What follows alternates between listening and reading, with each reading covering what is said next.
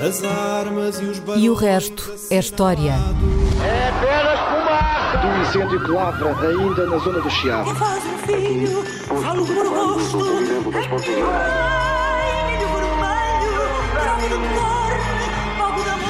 Quer transformar este país numa ditadura. Não, não. Com João Miguel Tavares e Rui Ramos. Olá, sejam bem-vindos ao episódio 221 de E o Resto é História, com Rui Ramos e João Miguel Tavares. Não terá sido uma das guerras mais importantes do século XX, mas é uma das guerras cujos efeitos mais se fazem sentir nos dias de hoje.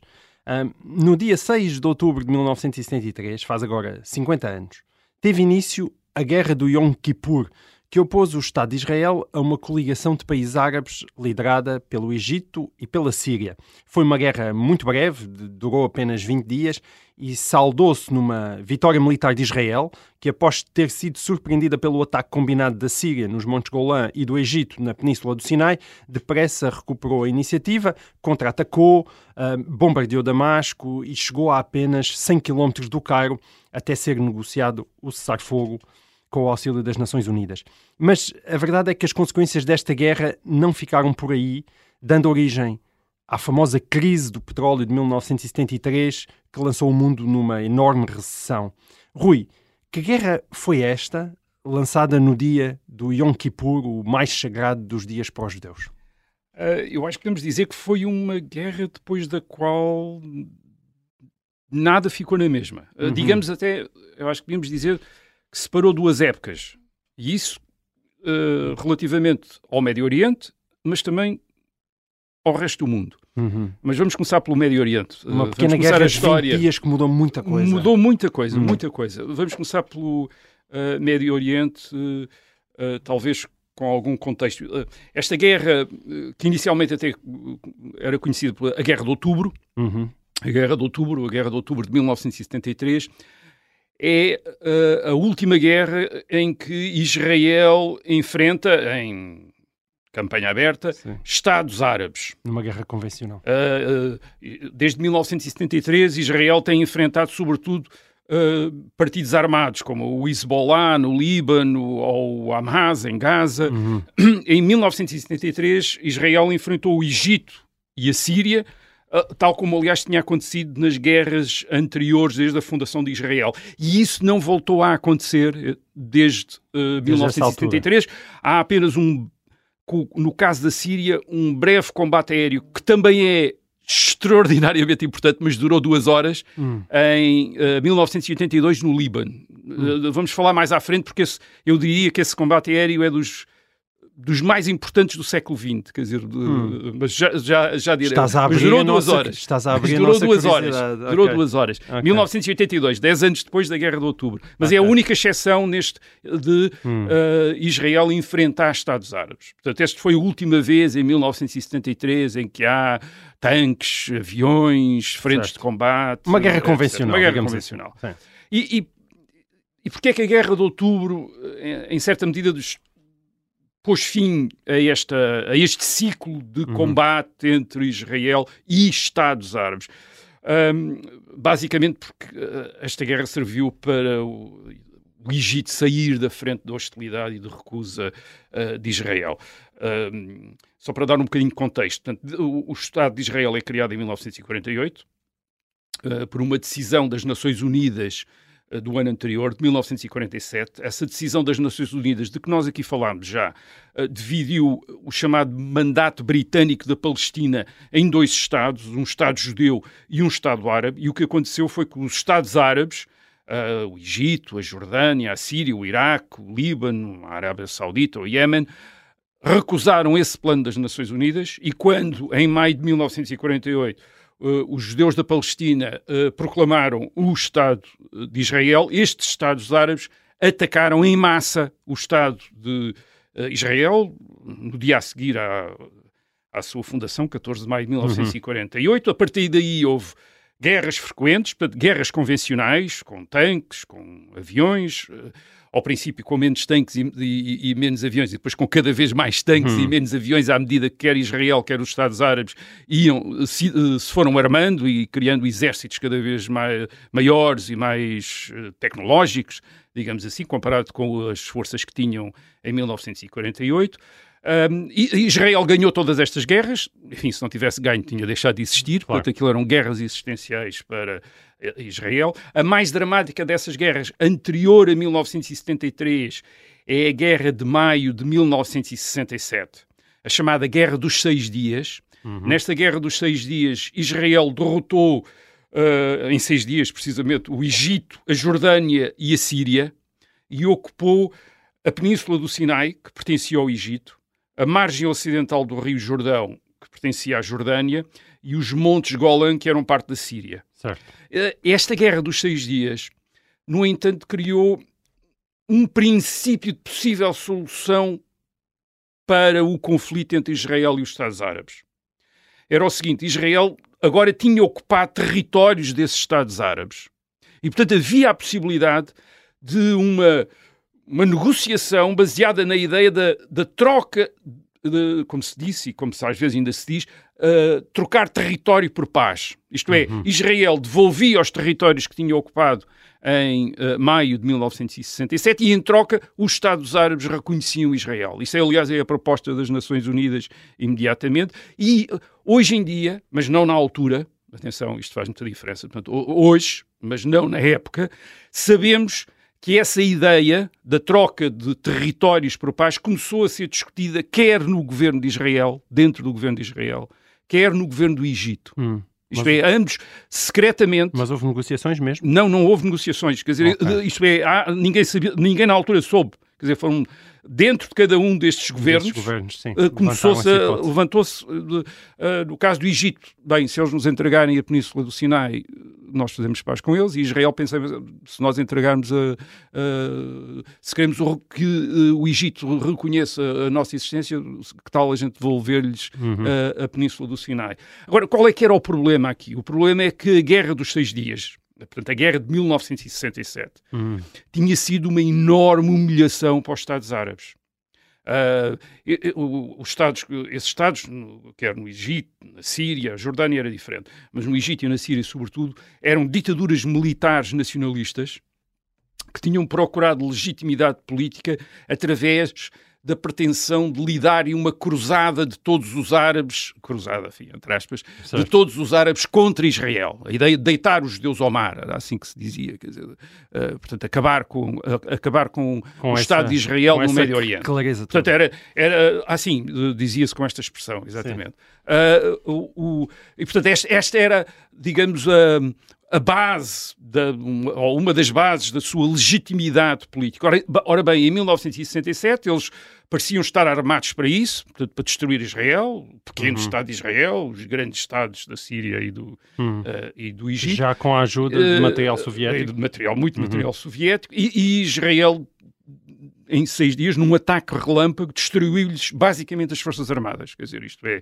Eh, e deslumbrou o mundo. Isto é, como é que um Estado tão pequenino como era Israel tinha conseguido humilhar Estados enormes. eh, derrotá-los tão decisivamente como tinha, conseguido, eh, como tinha conseguido o Estado de Israel. E, portanto, essas ditaduras, as de- quer a, dit- a ditadura egípcia, nessa altura dirigida por Nasser até 1970, quer a ditadura da, da, eh, Síria, do partido Baath, eh, digamos assim que estavam a precisar de uma reparação. Isto é, eles não podiam fazer Não nada, negociar naquele nada momento. não é? sem primeiro provar que podiam enfrentar Israel no campo de, de Batalha. batalha. Por outro lado, também é verdade que em Israel ah, aqueles que queriam devolver território em, em troca de paz também precisavam de demonstrar ah, àqueles que não queriam que o poder de- militar de Israel tinha limites. Isto é, nós não vamos ganhar sempre todas as guerras. Seis vamos, dias. vamos aproveitar aqui a, a possibilidade de fazer paz. eh, Isto é, não vamos confiar sempre que vamos ter sempre Uhum. Certo. poder militar para derrotar estes Estados todos. Isto é, todos os nossos vizinhos, quer dizer, eles basicamente Sim. estavam a ser atacados Portanto, por todos os vizinhos e, portanto, vamos. E, portanto, por, é, por também trágico que isso possa parecer, os dois lados precisavam de uma nova guerra. era preciso uma guerra antes de poder haver, mais uma guerra antes de poder haver paz. É, Uhum. isso era mesmo assim, quer dizer, às vezes a política tem estas coisas, quer dizer, era mesmo preciso haver mais uma guerra para depois eh, haver paz. E lá veio a guerra. E, e, e, veio a guerra. Quer dizer, o, o, Israel, sobretudo a partir da década de 60, tem a simpatia e o apoio militar dos Estados Unidos. Uh, os Estados Árabes uh, reforçam a ligação à União Soviética, uhum. que os armou com as armas mais modernas soviéticas. Portanto, aqui, estamos a falar aqui quase de. Isto é um, tem alguma estas guerras do Médio estas guerras do Médio Oriente envolvendo Israel e, o, e estes Estados árabes é uma das grandes potências, os Estados Unidos e a União Soviética têm o armamento mais moderno e é quase um laboratório para eles experimentarem, uh, para eles experimentarem o armamento mais moderno, de um lado e do outro. Um, uh, e foi com armas soviéticas, portanto, com esse armamento moderno soviético, que o Egito e a Síria se prepararam para enfrentar Israel outra vez, em 1973. Hum. O Egito atacando uh, na zona do Canal do Suez, Uh, portanto, uh, o canal do Suez devido ao Egito, a Península do Sinai, e a, a Síria uh, nos Montes Golã, portanto, uhum. a norte de Israel, uhum. a norte de Israel, junto ao Líbano, portanto, a esses montes. O que é que quer dizer atacar? Quer dizer passarem a linha do cessar-fogo de 1967. Portanto, em 67, tinha, em maio de 67, tinha havido um cessar-fogo. O que, o o Egito e, e, a Síria estavam a preparar era passar, ultrapassar essa, essa linha e atacar as forças de Israel, as forças de Israel. E a guerra de 1973 é muito diferente da guerra de 1967. Uh, em 1967, Israel percebeu que ia ser atacado e atacou de surpresa. Não, não esperou ser atacado, atacou antes. Uh, a aviação israelita, por exemplo, atacou os campos de aviação uh, sírios e egípcios, destruiu a maior parte da aviação síria e, e egípcia no, no terreno. Portanto, antecipou-se, fez um ataque preventivo quando percebeu que ia ser atacado. Em 1973, em outubro de 1973, é como se Israel tivesse sido surpreendido. Uhum. Uh, ainda por cima, num feriado religioso, o Yom Kippur. Isto é Sim. como se Israel tivesse completamente. Como se fosse dia de Natal. E isso foi uhum. aquela a ideia que ficou na altura. Portanto, os Estados Árabes surpreenderam completamente Israel. Hoje sabemos que não foi exatamente bem assim.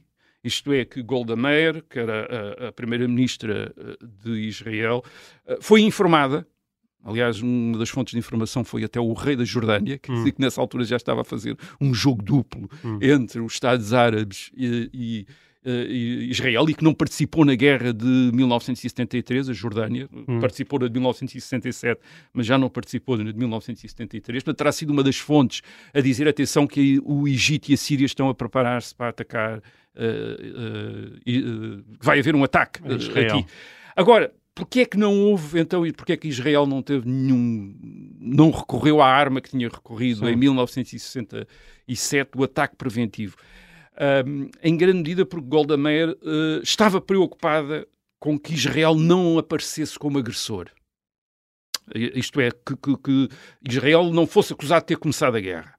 Hum. Então, uh, alguma coisa tinha mudado desde 67. Aí tinha mudado desde 1967. Isto é, Israel agora já não era visto como em 1967, como um Estado pequenino e indefeso, era visto já como um poder militar, um grande poder militar. Isto é, a sua vitória de 1967 tinha transformado a imagem de Israel no mundo, isto é, de repente pareceu sim, é um Estado pequeno, continuava a ser um Estado pequeno, mas com um poder militar, com uma capacidade hum. militar enorme. Portanto, já não tinha aquela possibilidade de dizer, como em 1967, uh, somos pequeninos, somos pequeninos, tivemos de nos defender. Não, agora é o Estado, a, a, é, é, um Estado, é um Estado forte. E a própria opinião pública mundial começou aos poucos a mudar uma, e a perder a, Israel um, a perder popularidade. Havia aqui um fator fundamental que era a posição da União Soviética. A União Soviética, de, que na década de 60 foi-se colocando ao lado dos Estados Árabes, e uh, a partir de 1967 está completamente ao lado dos Estados Árabes e, portanto, está a acusar a campanha, soviética, a campanha propaganda soviética, que era enorme uh, no mundo ocidental, através dos partidos comunistas, etc., apresenta Israel como um mero peão do imperialismo americano. Uhum. Portanto, aquilo era um. Era um, era um digamos, um braço armado do imperialismo americano que lá estava. O que fez com que uma grande parte da esquerda, e sobretudo e da extrema-esquerda, da esquerda comunista, deixasse Hum. Não, não, quer dizer, dizer que deixou de ter simpatia por Israel é, é, é uma coisa. É, é, enfim, é, demasiado leve. Não, passou a odiar Israel de uma maneira que ainda odeia hoje. Isto é, da uhum. extrema-esquerda, o ódio a Israel é uma coisa que, que veio desse tempo soviético. Isto é, os soviéticos colocaram Israel como um dos grandes inimigos uhum. uh, da causa do socialismo no, no mundo, embora curiosamente Israel fosse um dos países mais eh, com uma sociedade mais uh, socialista do Sim. mundo. E com os seus kibbutz, uh, com os, dia, os kibbutz, uh, desde 1948 governado pela esquerda, pelos partidos, enfim, por uma coligação de social-democrata, de trabalhistas, mas nada disso. Portanto, Sim. Estado fascista, Estado imperialista americano. Quer dizer, agora Israel hum. tinha noção disso. Isto é, tinha noção que já não tinha aquela popularidade certo. que, uh, ou, ou a despopularidade, uma certa unanimidade certo. que havia à volta de. Uh, porque tinha resultado de uma decisão, uh, a existência do Estado de Israel tinha resultado de uma decisão das Nações Unidas e, portanto, parecia legitimado. Não, no, no princípio dos anos 70 e sobretudo naquela época em que há uma escredização do, da opinião estudantil depois do maio de 68 na, uhum. no mundo ocidental, portanto há uma grande hostilidade a Israel. Israel, Israel tem noção que Uh, pode-se criar uma má imprensa à sua volta certo. se então, não então, se comportar de uma certa maneira. Regressando à guerra, então Israel fica à espera, mas este tipo de guerra, o fator surpresa é fundamental. Quer dizer que Israel, ficando à espera, começou a perder? Uh, Israel ficou à espera, não, mas não estava à espera que o Egito e a Síria tivessem as armas que tinham. Okay. Isto é, não estava. E, de, e especialmente determinado tipo de armas. Portanto, a guerra, a guerra começa a 6 de outubro de 1973, uh, no canal do Suez, nos montes uh, Golan. Uh, o Egito, a Síria e os seus aliados, porque depois tem outros países que não estão na linha da frente uh, enviaram pequenos uh, contingentes para combater com o Egito e a Síria. Eles mobilizam quase um milhão de soldados, quer dizer, é Sim, muita, é muita coisa, 3.500 tanques, 452 aviões, quer dizer, é muita coisa. Israel acaba por mobilizar 400 mil soldados, quer dizer, isto é quase... Israel era, é a população masculina, a população adulta masculina toda, quer dizer, basicamente eles mobilizam a população toda, incluindo as mulheres, quer dizer, vai toda a gente, quer dizer, para defender, a, para defender as fronteiras, enfim, tem menos tanques, tem menos aviões, mas... Uh... Agora, os israelitas são sobretudo surpreendidos pelas, pela eficácia dos sistemas de mísseis antiaéreos e antitanque de origem soviética. Isso uhum. é o que não se estava à espera.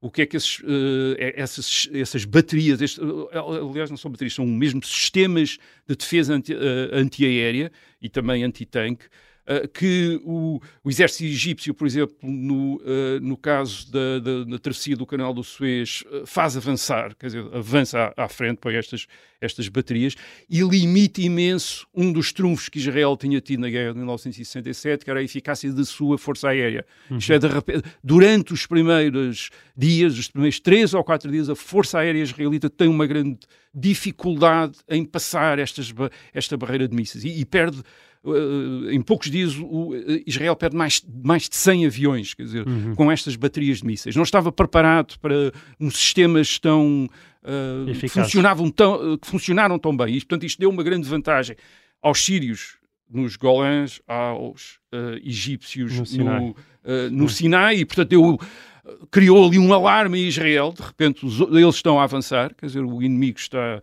uh, a avançar. Criou também um certo alarme nos Estados Unidos, quer dizer, o que é que vai acontecer em Israel. Uhum. uh, portanto, e... os Estados Unidos vão reforçar depois o apoio a Israel. Por, por outro lado, a União Soviética não quer que o Egito e a Síria percam o balanço, portanto também reforçam, e, e indeterminadamente esta guerra de outubro, nesta primeira semana, uh, parece ameaça tornar-se num confronto quase direto entre os Estados Unidos hum. e a União Soviética, através de, de Israel e dos, dos Estados Árabes. Certo. Uh, olha, deixa-me cá olhar aqui para as horas. Sim, acho que já chegamos ao final desta nossa primeira parte. Nós estamos em plena guerra do Yom Kippur, uh, foi há 50 anos. Voltaremos com o resto desta história já a seguir a um pequeno intervalo. Até lá.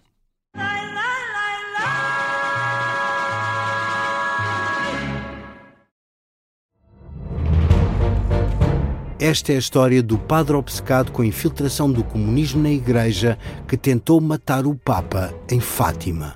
Que raio de coincidência! No dia 13 de maio. E, a partir desse momento, o Papa Voitila nunca mais deixa de olhar para Fátima. Episódio 1 O Anticristo, em Fátima. Matar o Papa é uma série para ouvir em seis episódios e faz parte dos Podcast Plus do Observador. Um novo episódio a cada terça-feira. Os assinantes do Observador têm acesso antecipado a todos os episódios desta série, já disponíveis em observador.pt. Os Podcast Plus do Observador têm o apoio da Kia.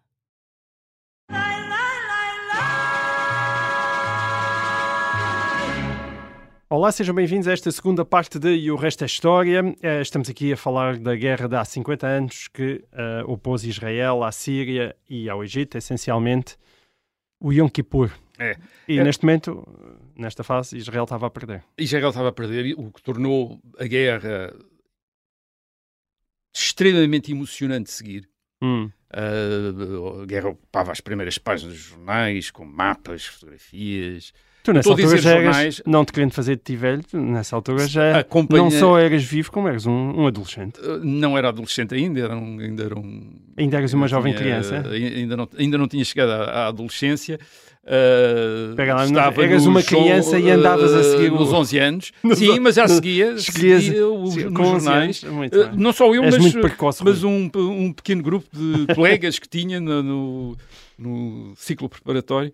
Uh, nos preparatório, é, todas as manhãs nos reuníamos para trocar, uh, portanto, tínhamos, basicamente, eram as notícias do dia anterior, Uh, não tínhamos televisão 24 horas, nem a rádio, nem nada, portanto seguíamos a guerra sobretudo pelos jornais, e portanto eram os jornais do dia anterior, sobretudo os vespertinos, os que tinham saído à tarde, tinham notícias mais uh, frescas, Mais frescas. as da E manhã. vocês acompanhavam E portanto aquilo? nós tínhamos os mapas, acompanhámos Faziam aqui mapazinhos onde é que, e a tínhamos, não, movimentação tínhamos, das tínhamos mapas, recortávamos os mapas dos jornais e tínhamos os mapas colados em folhas de papel para comparar onde é que estava Israel, onde é que estava o exército egípcio que tinha passado para o lado uh, para o lado oriental do canal de Suez e depois quando, quando na semana seguinte Israel passou para o outro lado do canal de Suez uh, ou para o lado ori- oriental, aliás uh, quando Israel passou para o lado ocidental onde é que estava, etc a proximidade de Damasco, a proximidade do Cairo quer dizer, enfim, estávamos a fazer essas contas a contagem de, das perdas de aviões e de, de- de- tudo isso, portanto aquilo um, o que é que portanto, foi extraordinariamente emocionante seguir na altura. Acho que era, era muito mais interessante do que as aulas, devo dizer. Portanto, nós de manhã até, chegámos mais cedo à escola para termos mais tempo sério? para estar ali Mas- na conversa, assim, uh, ali um bocadinho. Porque eram os. uh, As vantagens no terreno, etc. Bem, uma semana depois de iniciados os combates, Israel parou o avanço egípcio e sírio e passou ao ataque. Portanto, a situação no campo de batalha mudou, uh, quer no canal do Suez, quer nos uh, Montes Golã, e de repente as forças israelitas Mas o que é que aconteceu? Arranjaram forma de arranjaram forma de, de- de- de passar defesas. aquilo, isto é, de Uhum. passar aquilo, de, de- enfim, uh, portanto, perceberam como é que podiam lidar com aquilo. Com período- durante defesas. três ou quatro dias não perceberam, ou, ao fim de três ou quatro dias inventaram maneiras de, de- de lidar com, a- com, aquela, com aqueles sistemas de.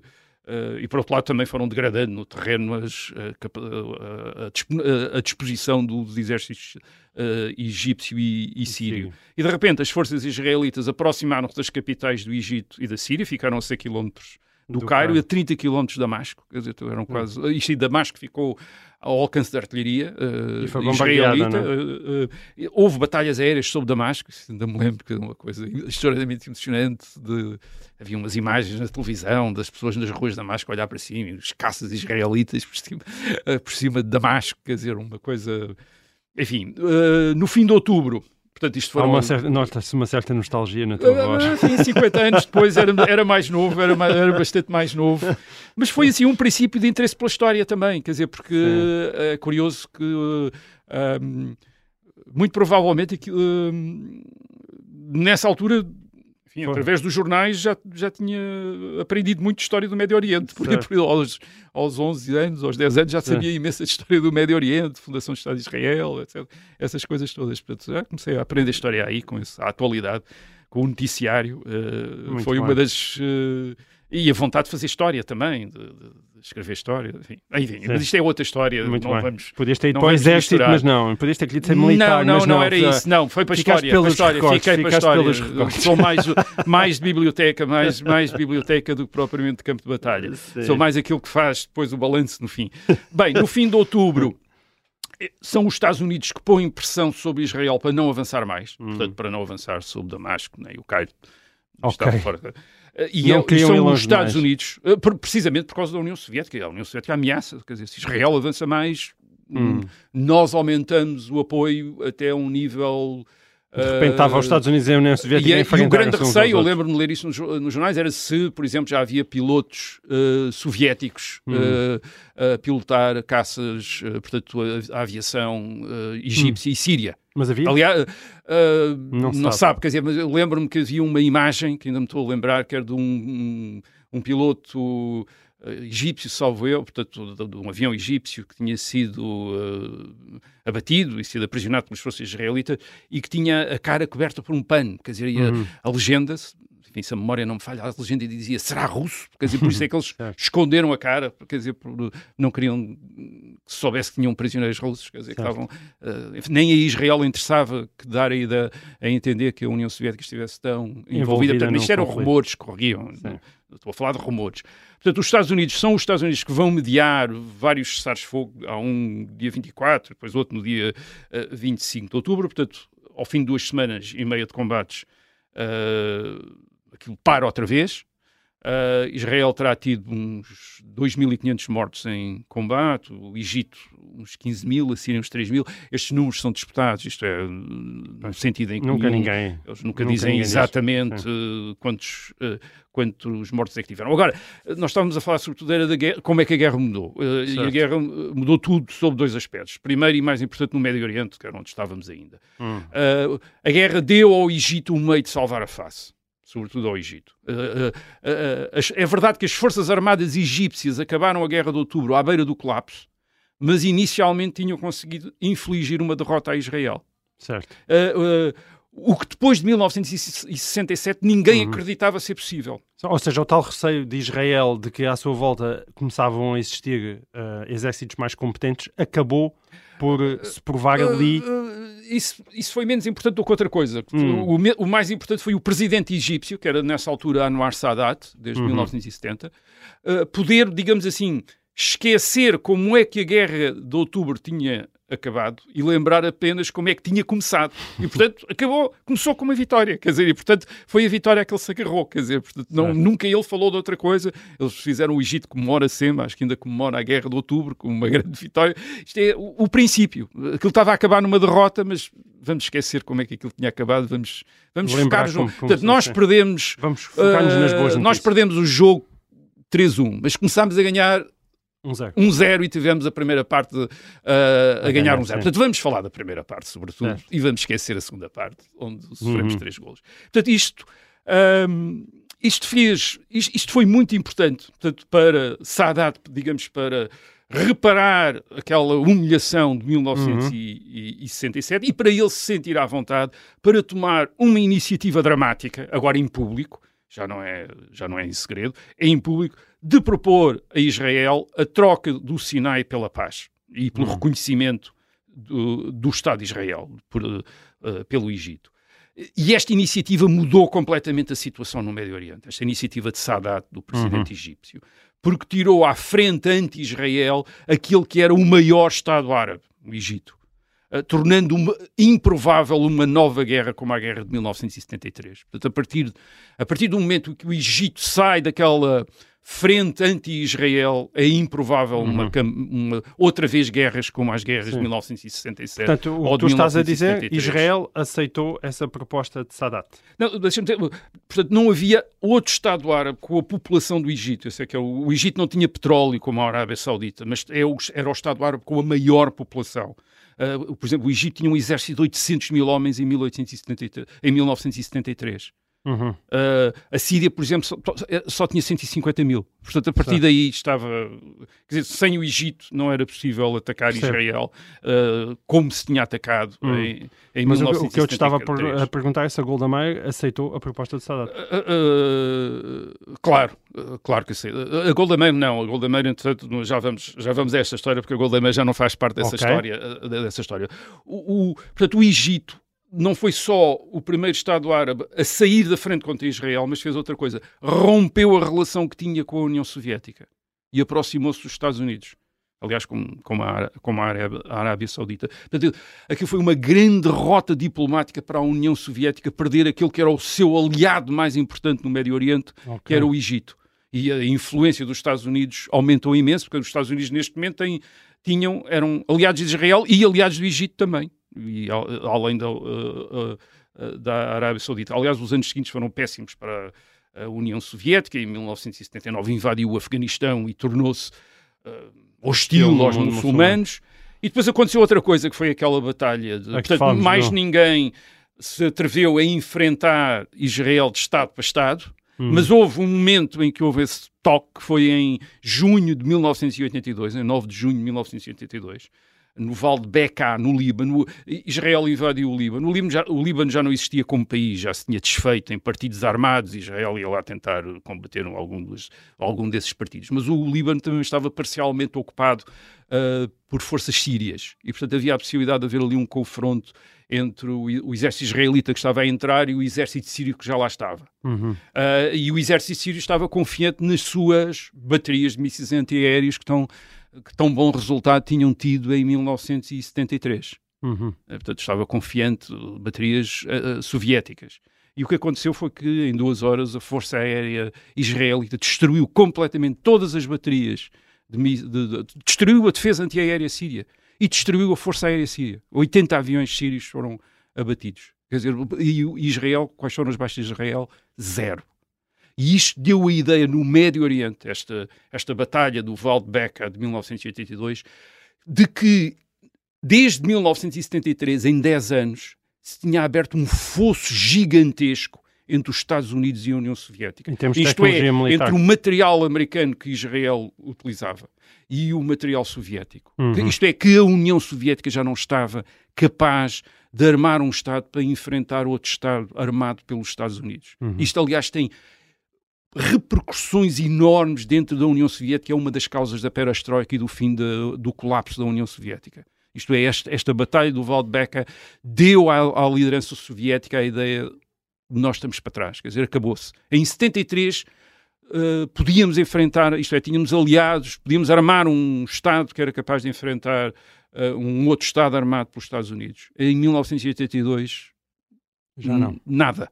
E isso tem a ver com a eletrónica, com os computadores, etc., que uh, Israel já usava e que, enfim, a União Soviética nem, se, ou, nem sabia o que era, quer dizer, não, não fazia ideia. Quer dizer, portanto, tinha-se aberto ali uma, um fosso tecnológico tremendo, quer uhum. dizer, que tinha, isto é, a União Soviética pra, pra, praticamente tinha perdido a Guerra Fria, quer dizer, foi, e naquele momento foi, em 1973 ainda não, em 1982 foi claro, e portanto é, é neste, é neste uh, contexto que uh, o Egito, eh, em 1982, enfim, já, também já não era a Anwar Sadat, que tinha sido assassinado em 1981, mas o Egito diz, ainda bem que nós Sim, saímos, escolhemos o outro lado. Escolhemos o outro lado, porque os Estados Unidos são capazes de nos armar, estes, estes, estes os soviéticos não, não têm, não têm não tem, não tem isso. Ainda, no, ainda na questão do Médio Oriente, a Guerra de Outubro, o impacto do Médio Oriente, estavas a falar da Golda Meir. Sim. Golda Meir é uma, era, uma, era uma das, era uma das, digamos, uma das uh,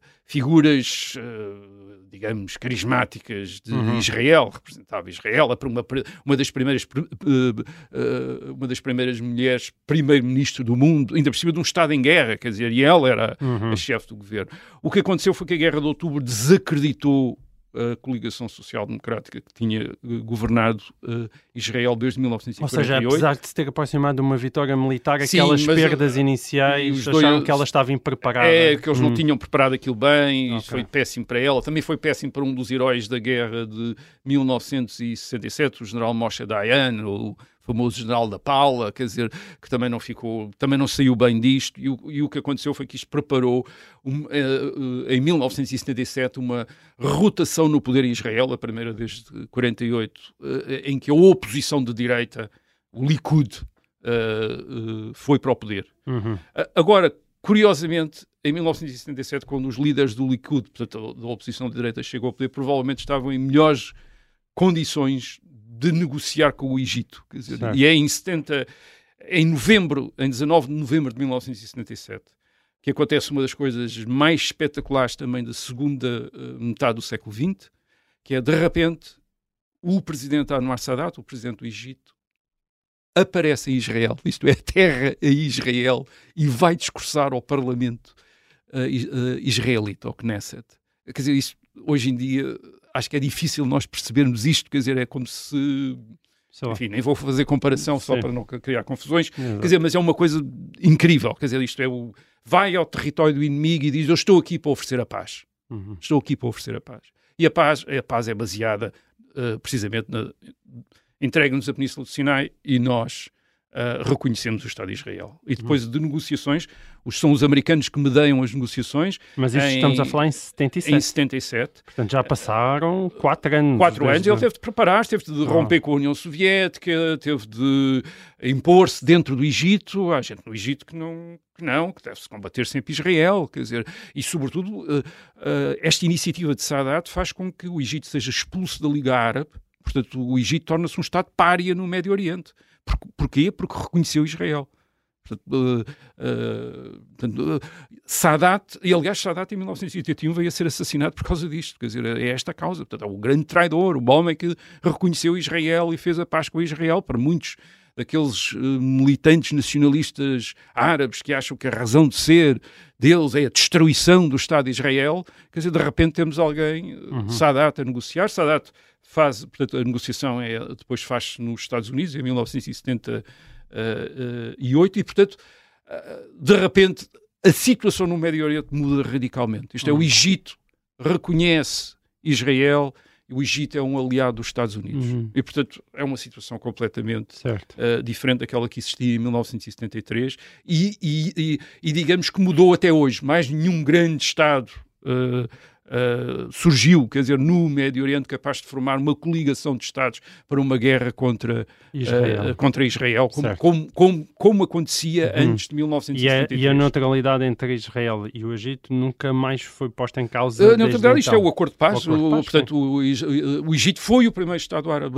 isto é o grande inimigo de Israel, foi o primeiro a reconhecer. Uh, uh, Israel e durante muitos anos foi assim, dizer, uhum. foi o primeiro e depois, porquê? Porque depois se aliou também aos Estados Unidos, passou a receber armamento americano, tornou-se extremamente dependente da ajuda americana e portanto Ficou também aí. tinha essa... Bom, também mas tinha nós, nós tínhamos falado no Médio Oriente, mas também tinha ficado a promessa de... Tu, o resto do mundo. Do exatamente. resto do mundo, ou seja, o impacto o que é que, desta guerra É, a, a guerra, a guerra do Yom Kippur na Europa Ocidental e nos Estados Unidos foi conhecida através o, o, choque do petróleo, aliás, o primeiro choque do uhum. petróleo. Portanto, o que é que foi esse choque do petróleo? A, a, causa direta foi que os países árabes, produtores de petróleo do Médio Oriente, como a Arábia Saudita ou o Iraque, uh, uh, para dissuadirem os Estados Unidos e a Europa Ocidental de apoiarem Israel, resolveram cortar o fornecimento de petróleo aos Estados Unidos e a todos os países que, enfim, em geral a todos os países que apoiavam uhum. Israel, que era mais ou menos a Europa uh, ocidental. E, e reparem, isto, era um, uh, isto aconteceu, portanto, em outubro de 1973. As economias do, do Ocidente tinham-se desenvolvido desde a Segunda Guerra Mundial com base na abundância de petróleo barato. Uhum. Repare, portanto, já não eram as economias do século XIX baseadas no carvão, isto eram economias baseadas no petróleo, até pela importância da indústria automóvel, etc. Eh, e com base, e eram grandes consumidores de petróleo, quer dizer, portanto, basta comparar a eficiência, o, a eficiência dos automóveis de 1973 com a, a, a no uso de combustível, compará-los uhum. com, com, os automóveis atualmente. Portanto, é uma, é uma economia, é uma sociedade que depende muito de petróleo e depende muito do petróleo barato. E de repente, em agosto de 1973 alguém cortou este oxigênio, desculpem estar a, a, comparar o petróleo Sim. com o oxigênio, mas corta isto. E portanto, isso, o e, primeiro portanto, impacto... O jovem Rui Ramos também se lembra das filas nas bombas de gasolina. Lembro-me de estar na fila da bomba de gasolina, dentro do carro, quer dizer, para enormes filas para abastecer as bombas de gasolina, depois racionamento. Sim. Havia países em que as matrículas depois num, só num dia é, podiam matrículas Sim. pares e matrículas ímpares, era uma coisa qualquer assim, se não me engano, uh, podiam abastecer, o disparar dos preços do petróleo e este choque petrolífero atuou como o choque de energia resultante da guerra na Ucrânia uh, o ano passado. Fez disparar a inflação no Ocidente. A verdade é que essa inflação já existia, não foi causada pelo preço do petróleo. Uh, mas pelos enormes gastos dos países ocidentais com os seus sistemas de segurança social sobretudo nas décadas de 1960 e de 1970, tinham sido quando uh, os serviços de saúde, uhum. os serviços de proteção social tinham sido montados nos Estados Unidos, na Europa Ocidental, pós-guerra. Uh, Tinha-se começado a imprimir muito dinheiro e muito mais dinheiro do que aquilo que a atividade económica precisava, precisamente para pagar essas despesas uhum. todas. Uh, além disso, a economia estava limitada pela intervenção do Estado, que tinha aumentado desde a Segunda Guerra Mundial e, portanto, a economia não reagia à abundância do dinheiro. Em, em princípio, se houvesse mais dinheiro, havia mais hum. gente a, a, comprar, e portanto deu aquilo que chamou-se a estagflação, que era inflação e estagnação, e, e, económica. E estagnação económica. Era, portanto, foi uma coisa que preocupou imenso, e esse o choque do petróleo uh, ficou, portanto, associado à percepção da inflação, e à viragem depois das políticas públicas no fim da década de 1970 e princípio da década de 1980, quando muitos Estados ocidentais começaram a conter os gastos, a liberalizar a economia para aumentar o crescimento económico. Portanto, a, Guerra de Outubro de 1973 foi quase tão importante como as ideias do Friedrich Hayek, pai do, dos grandes economistas sim, liberais, que não por acaso não por acaso, foi Prémio Nobel de Economia quando? Em 1974. Estava-se tudo a juntar, portanto, um sinal que as ideias liberais estavam de volta, mas a, a guerra do Yom Kippur ajudou um bocadinho essas ideias liberais. Bem, é para verem como uma pequena guerra pode realmente mudar o mundo de forma bastante radical. Termina assim esta edição de E o Resto é História. Nós voltamos para a semana.